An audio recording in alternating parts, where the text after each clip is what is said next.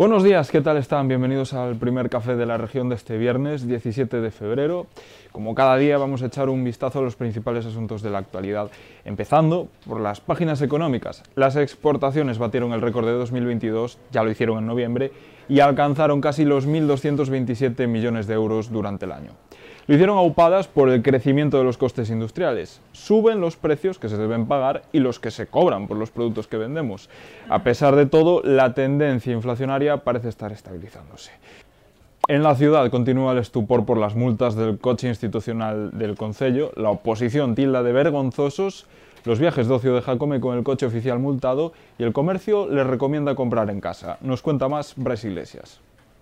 En el periódico de hoy nos hacemos eco de la resaca de la multa de Jacome en Vigo. Esta nueva multa ha sido calificada por los partidos de la oposición como vergonzosa e indignante.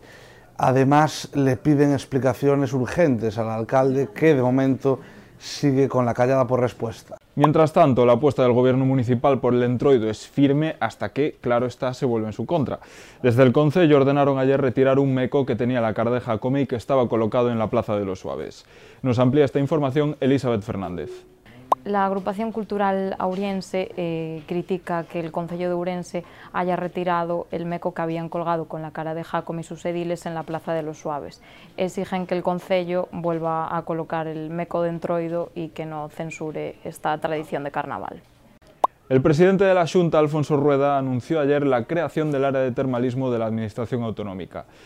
Es un paso adelante en las ambiciones termales de la provincia, ya que la sede de esta nueva área se instalará en Ourense. Aprovechando este tema de actualidad, repasamos el estado del termalismo urensano, sus proyectos y también sus desafíos. En sucesos cae una red de traficantes de cocaína que tenía clientes en Ourense. Nos cuenta más Monchi Sánchez.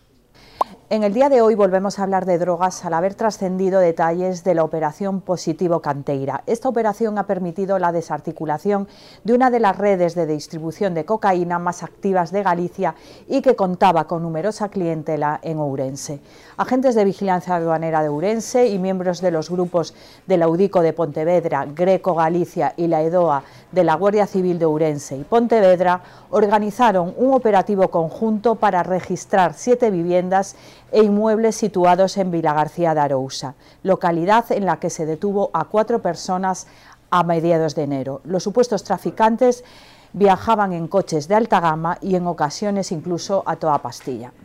En provincia nos hacemos eco de una nueva discriminación a Valdeorras. Adif solo invirtió, un 16% de lo presupuestado para 2022 en la infraestructura de la comarca. Pero no todos son asuntos serios hoy. Anoche fue el jueves de comadres y nos hacemos eco a través de numerosas páginas de las fiestas que salpicaron la provincia, en especial la de Berín. En deportes analizamos el próximo rival del Club Ourense Baloncesto, el Coruña. Y hoy con el periódico les ofrecemos también el imán de la pantalla de Shinzo. Esto es todo, pueden acceder a más información en la edición en papel y en la web, laregion.es. Gracias por concedernos su tiempo y tengan un buen viernes.